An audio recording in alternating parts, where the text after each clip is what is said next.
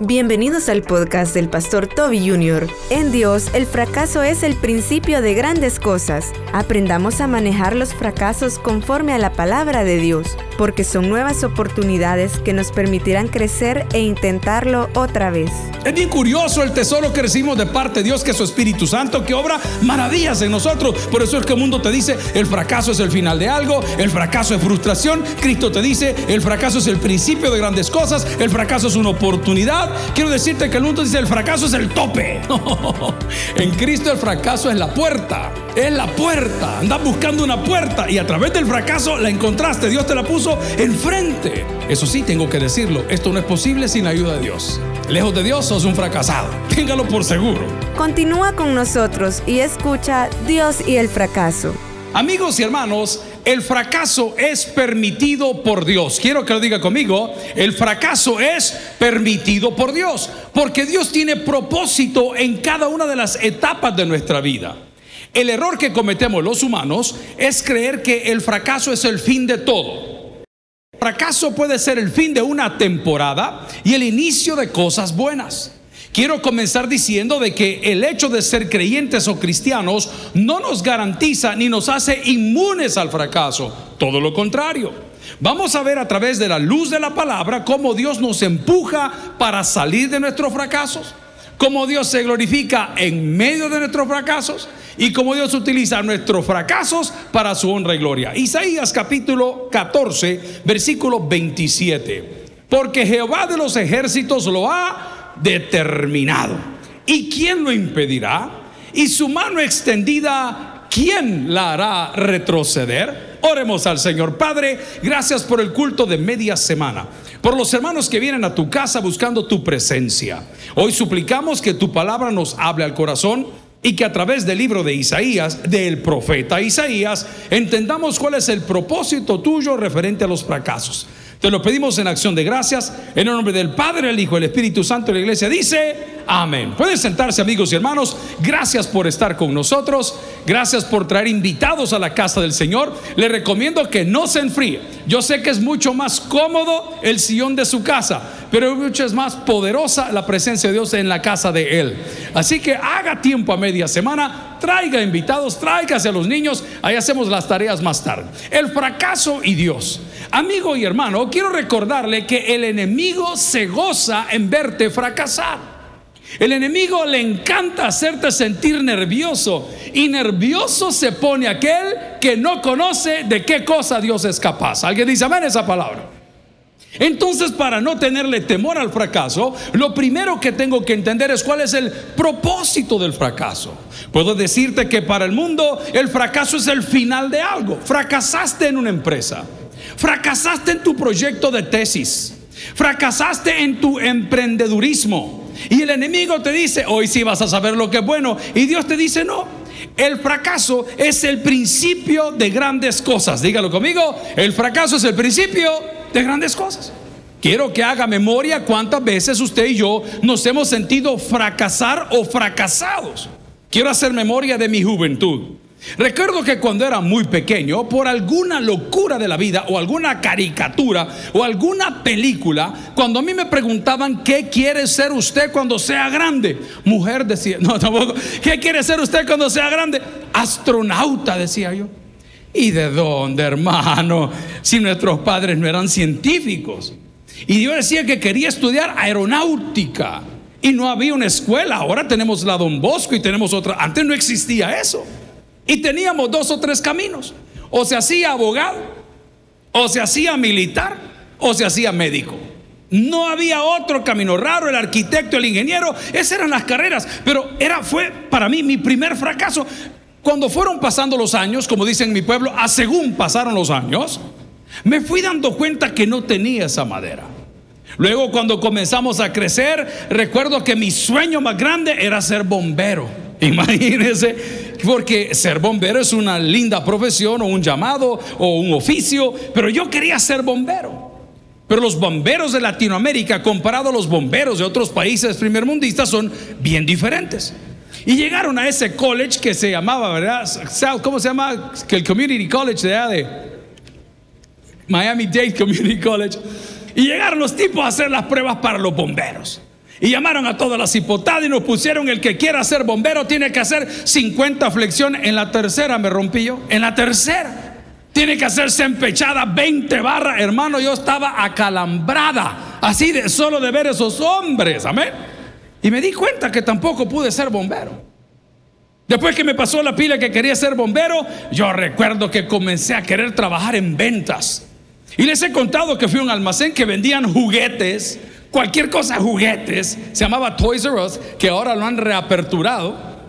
Y apliqué porque Cristian, un familiar ahí, nos había recomendado, era gerente de o subgerente de una tienda. Y yo llegué con mis papeles y el gringo se me queda viendo y me dice, fíjate que está sobrecalificado. Hermano, ¿qué persona está sobrecalificado para trabajar en la Tapachultec? A ver, alguien que me diga, que alguien me explique.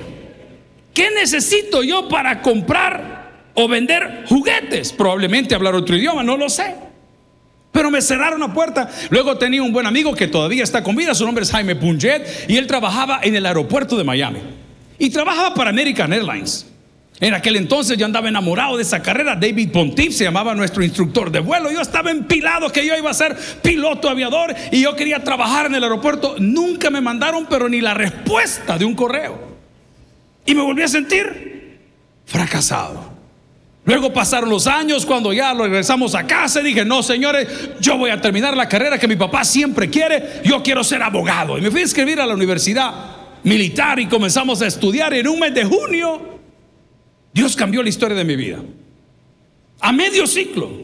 Por X cosas que sucedieron, le dije, pastor, voy a entrar al seminario. No, hombre, me dijo, ¿cómo se te ocurre terminar tu carrera? O sea, mi, papá me estaba diciendo, si sos dundo, amén. Porque tenía mucha fe. Yo me sentí otra vez fracasado. Y cuando comencé a predicar y nos dieron chance de entrar al seminario y los maestros nos pasaban la materia porque no solo éramos los dueños. y, ahí nos ponían y nos decían, ay, pasa este dundo, ¿cuántas materias? Graduarlo. No, hombre, ponele ocho. Mira, profetas menores, ponele siete, si este no va a entender. Así era el pastor, él siempre estaba creando animales, ¿verdad? Dale. Y me dice el pastor general un día, el día de mañana, domingo, tú vas a predicar a las nueve de la mañana. ¿Cuántos son salvadoreños aquí? O sea que son metidos, vea. Amén. El primer domingo este asunto se abarrotó porque el hijo del pastor, el pirurri mayor, iba a predicar el cuchipapi con todo. Y las semanas, qué lindo el hijo del pastor. Miren, ya predica, qué bueno. Y el día siguiente, hermano, el domingo siguiente, a las nueve de la mañana, yo comencé a predicar y la gente comenzó a salir una por una. No por el peso de su pecado. ¿ah? no porque yo era chambón. Es terrible experimentar el fracaso. El mundo dijo, no fue abogado, no fue bombero, no fue astronauta, no fue nada, no lo logró. Pero hay un texto en la Biblia que te da una garantía. There's a warranty. Hay un texto que te da una garantía. ¿Y sabe qué dice? Que lo más vil del mundo escogió Dios para avergonzar a lo más sabio.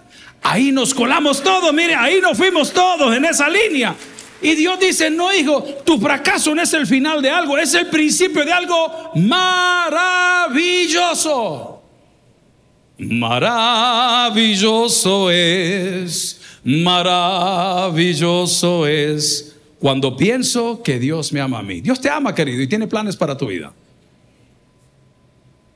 ¿Hay mujeres en la casa de Dios? Hay mujeres viudas en la casa del Señor. ¿Viudas alegres? foxy, widows. ¿Ah? No voy a preguntar si hay mujeres divorciadas porque sé que la hay. Dele Gracias a Dios. Usted es mamá luchona, que resuelve, tenga cuidado. Pero si es luchona, dele gracias a Dios. Usted al lado de ese hombre nunca se valoró. Nunca. Todo era él y para él y por él. No, no, no, no, no, no. Eso no es así. Y el día que él faltó, conociste al hombre de tu vida que se llama Cristo. ¿Sabes qué hizo él? Te dignificó. Y comenzaste a ver que si podías. Y comenzaste a ver que tenías la capacidad. Y comenzaste a ver que había algo dentro de ti que no es tu talento, es el Espíritu de Dios. Por eso el fracaso no es algo para siempre, es algo pasajero. Dios permite el fracaso. No creas que por seguir a Cristo no estamos expuestos al fracaso. Vaya conmigo al libro de Job, capítulo 14, versículo 1. Job, capítulo 14, o vea su pantalla, dice la palabra, el hombre nacido de mujer. A ver, ¿hay algún hombre nacido de algún hombre aquí? Solo Juan Gabriel. A ver, pero, ¿hay algún, ya que no, todos somos nacidos de qué dice? Ok, entonces significa que toda persona que ha nacido de parte de Dios, vea lo que dice el, no el salvo porque es el libro de Job, y dice, el hombre nacido de mujer, corto de días y hastiado de su mujer. No, ¿cómo dice ahí? ¿Y hastiado de qué dice? Ok, diga conmigo, todos son todos. Todos estamos expuestos al fracaso. Porque para el mundo el fracaso es el final de algo y Dios dice, no, es el principio de grandes cosas. Para el mundo el fracaso es una frustración.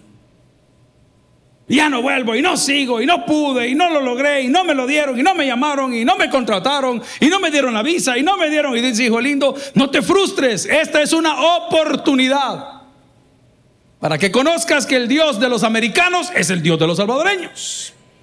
Para que conozcas que el Dios de los europeos es el Dios de los americanos. Hay un adagio en mi país que dice, el perico donde quiere verde. No te frustres con tu fracaso. Job nos está diciendo, el hombre nacido de mujer, corto de días y hastiado de sinsabores. Si aprendes a manejar tu fracaso el día de hoy conforme a la palabra de Dios, porque tienes razón. Para los amigos de la familia de mi papá y de mi mamá de aquellos años, yo era un fracasado. Para muchos lo sigo siendo hasta el día de hoy. No, hombre, a pastor se quedó. Así tal cual hoy. No, hombre, si ahí termina en una iglesia. Porque las prioridades de los hijos de Dios son diferentes a las prioridades de los hijos de los hombres. Jóvenes, tomen el consejo. No me midan al Señor por las cosas que el mundo te da. Mídalo por aquello que el mundo no te puede dar. ¿Y qué no te puede dar el mundo aparte de la salvación? Paz, gozo. No te lo da. Hay gente que a pesar de que tiene todo, no tiene nada porque no tiene paz y no tiene gozo. Imagínense aquellos que han confiado en sus riquezas. Hace poco vi una noticia en nuestro país, El Salvador, de un helicóptero que le cambiaron de color. El que entendió, entendió. Pero si mi meta era tener un helicóptero y de repente ya no lo tengo, me voy a morir. Si mi meta era tener una casa, pero nunca logro tener un hogar, me voy a morir. Si mi meta era tener tantas propiedades y en ninguna de ellas me van a enterrar, me voy a morir. Pero quiero decirles, iglesia, algo que ustedes ya saben, quien tiene a Cristo lo tiene. Amén. Entonces el fracaso a los ojos de Dios es totalmente diferente al fracaso del mundo. Es bien curioso el tesoro que recibimos de parte de Dios, que es su Espíritu Santo, que obra maravillas en nosotros. Por eso es que el mundo te dice, el fracaso es el final de algo, el fracaso es frustración. Cristo te dice, el fracaso es el principio de grandes cosas, el fracaso es una oportunidad. Quiero decirte que el mundo dice, el fracaso es el tope. en Cristo el fracaso es la puerta. Es la puerta. Andas buscando una puerta y a través del fracaso la encontraste. Dios te la puso enfrente. Eso sí, tengo que decirlo, esto no es posible sin ayuda de Dios. Lejos de Dios sos un fracasado, téngalo por seguro. El Señor te ofrece respaldo, el Señor te ofrece tu Espíritu Santo, el Señor te ofrece todas las cosas que te ofrece si caminas con Él. Por eso su palabra dice, separado de mí, exactamente. Esta mañana estamos trabajando en un material que vamos a entregar en penales. Esto lo escribimos hoy, se llama Cinco Pasos de Victoria. Los muchachos se fajaron para editarlo, ponerlo y es un tríptico. Y esto se le va a entregar a la persona que está en una Bartolina que no sabe qué hacer. No sabe para dónde ir. No sabe cómo desarrollar disciplinas espirituales. Y para ellos, porque están privados de libertad, creen que lo han perdido todo. La prisión ha sido la puerta para que conozcan al único que los puede hacer vivir en libertad. El fracaso en la mano de Dios es distinto.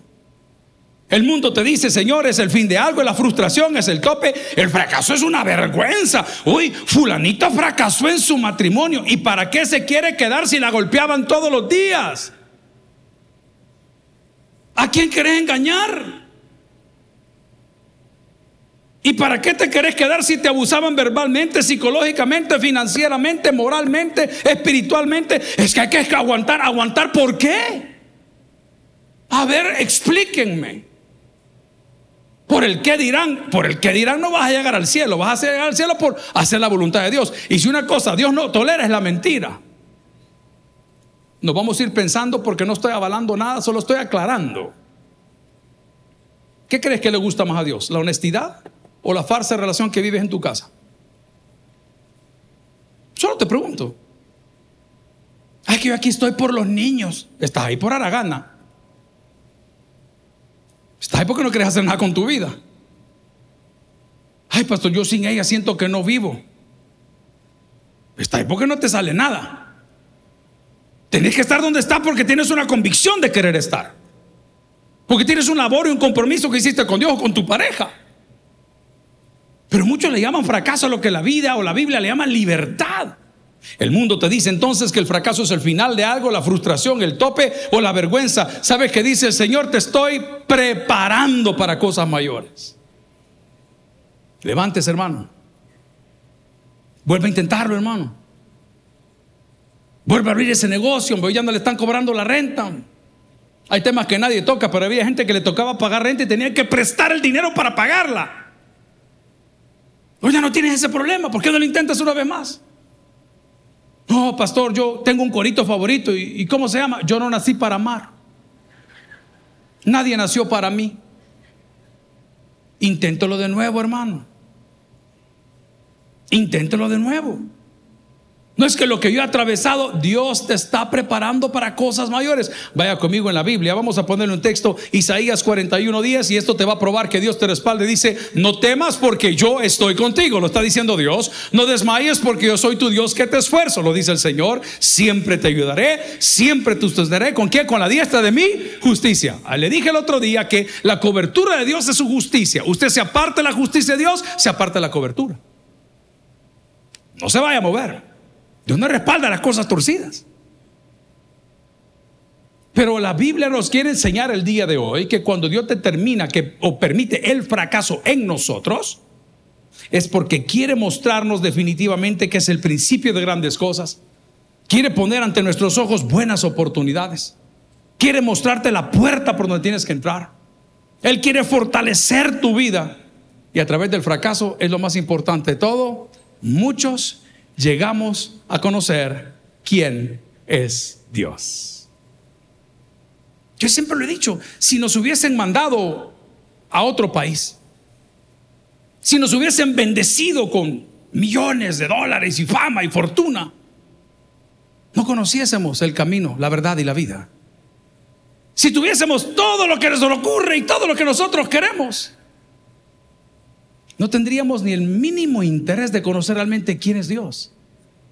Pero hoy su palabra nos muestra, como dice Isaías, si lo quiere leer conmigo, en el capítulo 14, versículo 27, porque Jehová de los ejércitos lo ha determinado.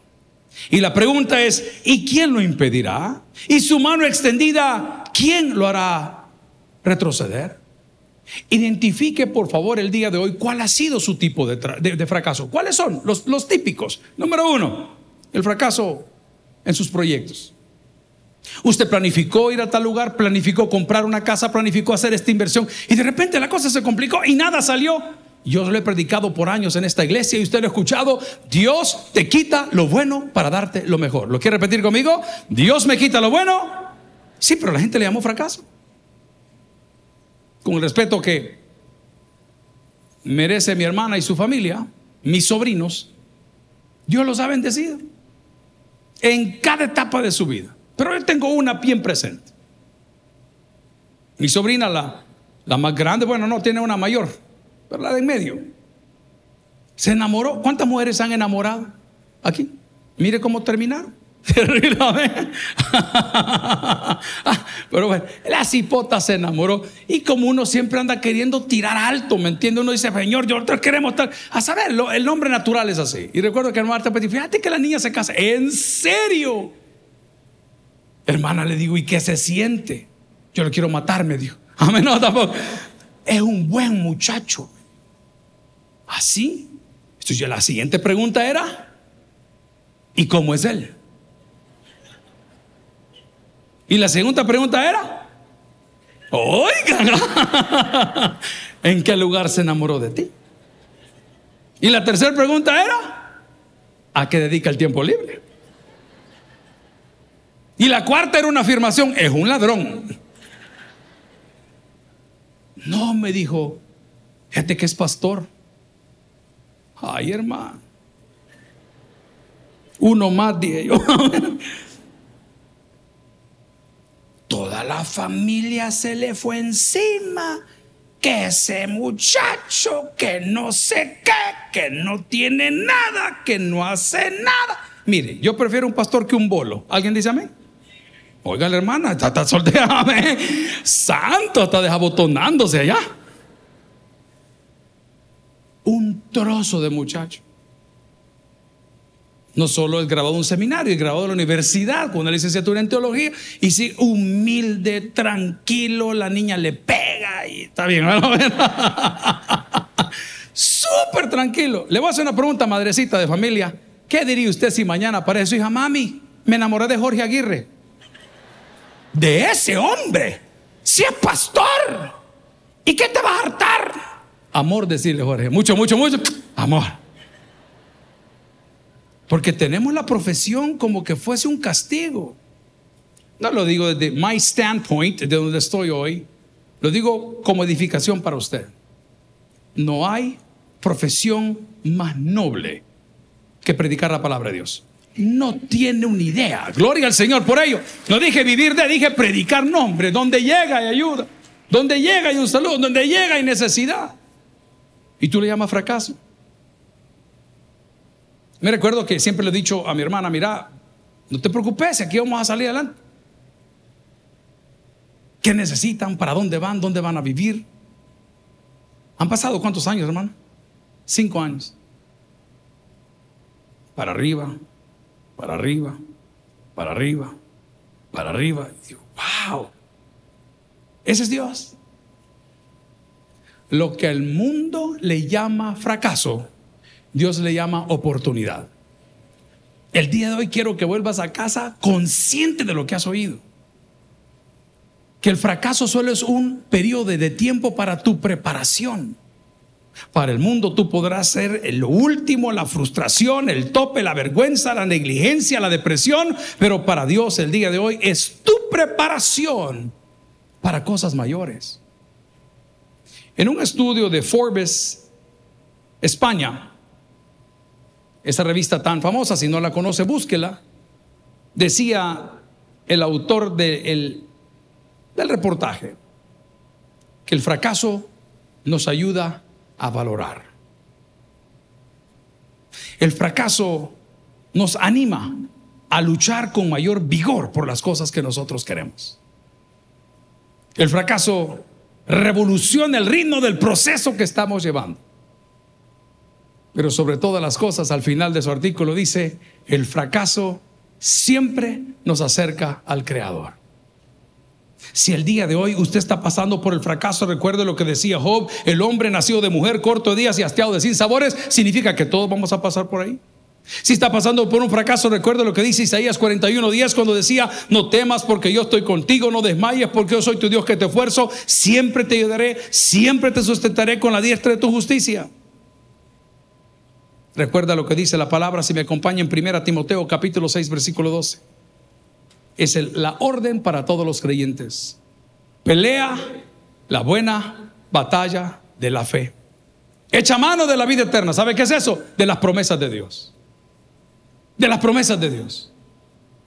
Cuando usted se hace un régimen de ejercicio o de dieta o lo que se le ocurra, los primeros tres días son los más miserables. Eso es horrible. Pero cuando pasan las primeras 72 horas y tu cuerpo, tu metabolismo se va acostumbrando y comienzas a ver resultados, ya la faldita ya le cierra. No se la pone con gancho sandino. ya, ya la camisita, ya, ya, ya, ya, mira, mira, mira, Igual en la vida cristiana. Echar mano de las promesas en un momento de fracaso es básico. Les predicaba en la cárcel el día de ayer tres recomendaciones para salir de la crisis que viven. Echando mano de las promesas, le dije, número uno, pon a Dios por capitán de tu vida. Número dos, pon a su Espíritu Santo como tu abogado. Y número tres, pon a Cristo como ejemplo a seguir en tu vida. Si cumples estos tres procesos, en menos de lo que puedes imaginar, vas a estar cantando victoria porque has salido de ese proceso de fracaso. Quiero decirle que los discípulos de Jesús también pasaron por dificultades. Y le dijo el Señor a ellos, los envío para que echen demonios, para que pongan aquí, para que pongan allá. Y ellos fueron empoderados, pero les dijo una cláusula allá al final del contrato si en algún lugar donde van no los dejan entrar y no los escuchan, sacúdanse el polvo de sus pies y váyanse para otro lugar. ¿Sabe qué le dijo? Van a fracasar. Usted como cristiano debe de estar esperando ese día. No se vaya a dormir. No crea que todo está bien. No, no, no, no. Hay muchas cosas en su alrededor o a su alrededor que de repente pueden cambiar. They can shift. De un momento a otro cambia. Señor, ¿cómo es posible? Y cuando ese momento ha llegado, vaya y corra conmigo al Salmo 46 del 1 al 3. El libro de los Salmos que hablamos las semanas anteriores, el himnario de los Hebreos, muchos de ellos escritos en momentos de necesidad, dice, Dios es nuestro amparo y nuestra fortaleza, nuestro pronto auxilio en las tribulaciones. Y luego dice el versículo 2, por tanto, no temeremos aunque la tierra sea removida y se traspase los montes al corazón del mar, aunque bramen y se turben sus aguas y tiemblen los montes a causa de su braveza. Y luego dice, Selah. Eso haga una pausa. Si está atravesando por un fracaso financiero, matrimonial, de salud, universitario, en algún proyecto, recuerde que Dios es su amparo y su fortaleza. Eche mano de las promesas del Señor. Himnos clásicos. Todas las promesas del Señor Jesús son apoyo poderoso de mi fe. Mientras vivo aquí buscando yo su luz, siempre en sus promesas confiaré. ¿Y qué dice el coro? Grandes, fieles, todas las promesas que el Señor Amigo y hermano, el fracaso no es para siempre. El fracaso es el preámbulo a algo grande que Dios tiene para usted. Isaías capítulo 40, versículo 30 y 31 nos dice, los muchachos se fatigan y se cansan, los jóvenes flaquean y caen, pero los que esperan a Jehová tendrán que dice nuevas fuerzas. Levantarán alas como las águilas, correrán y no se cansarán, caminarán y no se fatigarán. ¿Sabe cuántas veces hemos querido tirar la toalla con nuestros hijos? Les voy a dar un dato. ¿Cuántos pudieron escuchar a Cales Loima este fin de semana acá? ¿Lo pudieron escuchar? Amén. ¿Cuántos se gozaron con este amigo? No tienen idea cuánto nos costó traerlo. En todo sentido. Nuestra abogada que estaba haciendo los trámites de todo de migración, mire, me dice, hay una multa, no se puede, la nacionalidad no da, solo que nos den esas visas vale 1.500 dólares, solo por las visas, para venir a cantar de gratis a una iglesia. Nos cobran lo mismo que cobraron por el potrillo, y el potrillo es gay. Vamos a la palabra Señor. La misma plata, 1.500 bolas por una visa. Mire, los vuelos no salen, mire, esto no viene, mire, esto no viene para acá, mire, esto viene para allá. Les voy a abrir mi corazón. Yo vivo para esto. Y lo repito todo el tiempo, yo para esto nací, no nací para ninguna otra cosa, para esto nací. Y los que trabajamos juntos saben de lo que estoy hablando. Y comienzo a decirle a las personas que nosotros hemos construido y edificado en sus templos y sus negocios familiares, vengan, cósense, vengan, ustedes no van a pagar nada, vengan. Aquí les tenemos, mira, aire acondicionado, les tenemos sillas. Vengan. No, nosotros tenemos actividades familiares. Tenemos que ir a una barbacoa, una revelación de género. Y neutro salió el bicho. Pero bueno, tenemos que... Una ingratitud. Pero una ingratitud. Estos no, no conocen la gratitud. Pues está bien, no se preocupe. En ese momento entra Dios en la mente de uno si no lo estás haciendo por ellos? Ellos no tienen esperanza. Si ellos ya trazaron su línea, ay, déjalo fracasar, no pasa nada. Hermano precioso, cuando ese hombre comenzó a cantar en este templo, aquí las cosas comenzaron a fluir. Yo soy extremadamente naco para estas cosas, no me gusta. Yo estoy en una pantalla, con un teléfono, con un radio, listo para hacer lo que tengan que hacer todos mis compañeros. El Señor me concediste el sueño de mi vida. Que tus ovejas escuchen a un salmista que cante con inteligencia, que viva con integridad, con una humildad impresionante.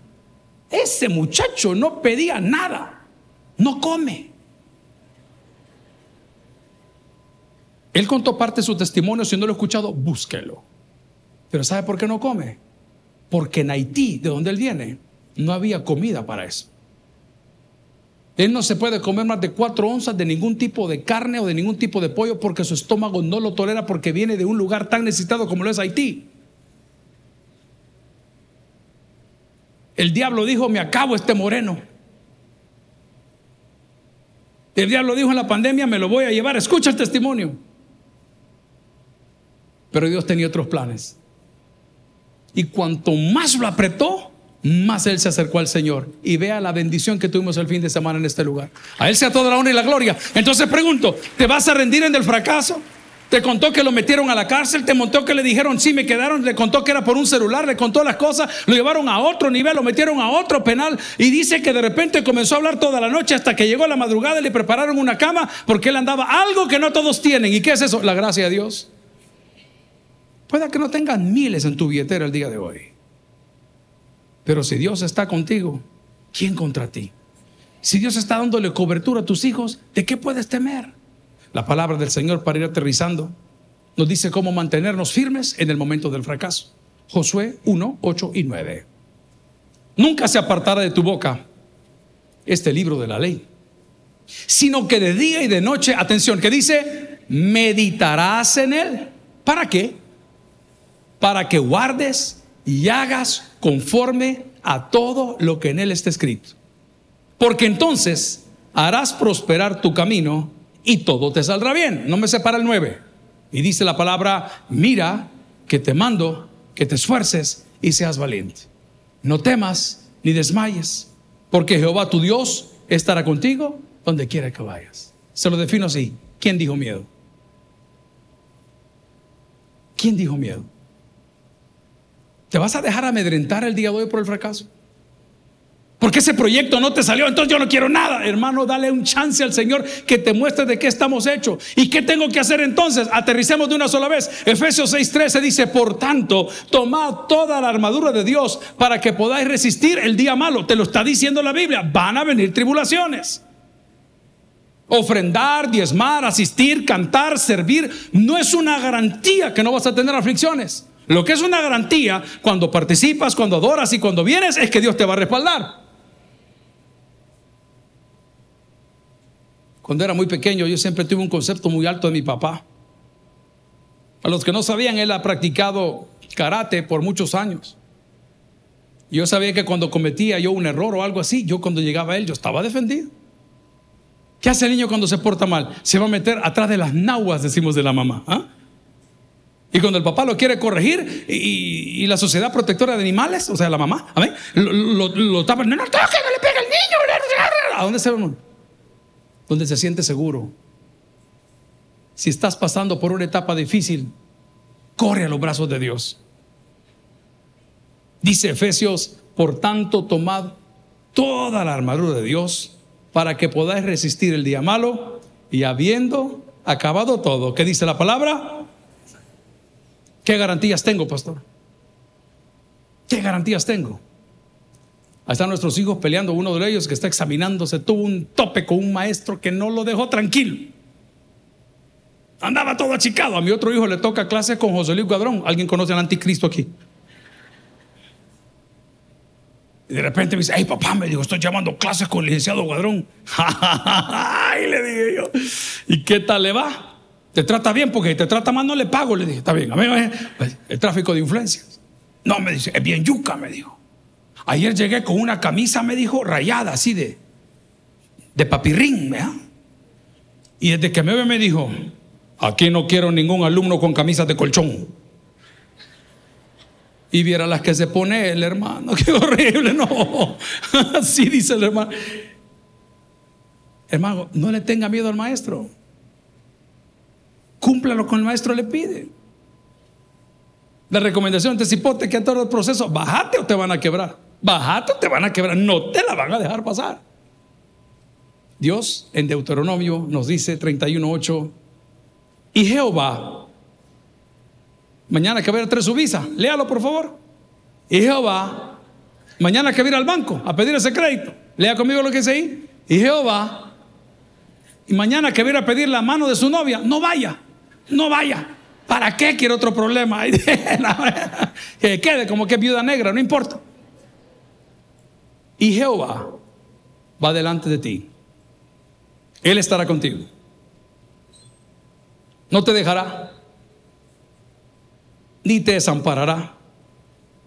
Lea la última parte con propiedad y que dice, no temas. Usted no ha fracasado, hermano. Usted ha descubierto de qué está hecho. Usted ha descubierto quién es Dios.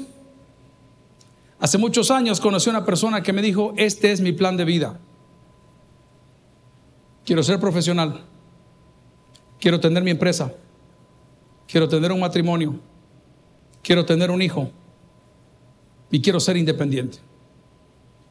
Mi único consejo fue, no se mueva del lugar donde está. Así hacía don Willy Maldonado. No se mueve del lugar donde está. ¿Y dónde estamos sentados hoy? En la casa del Señor.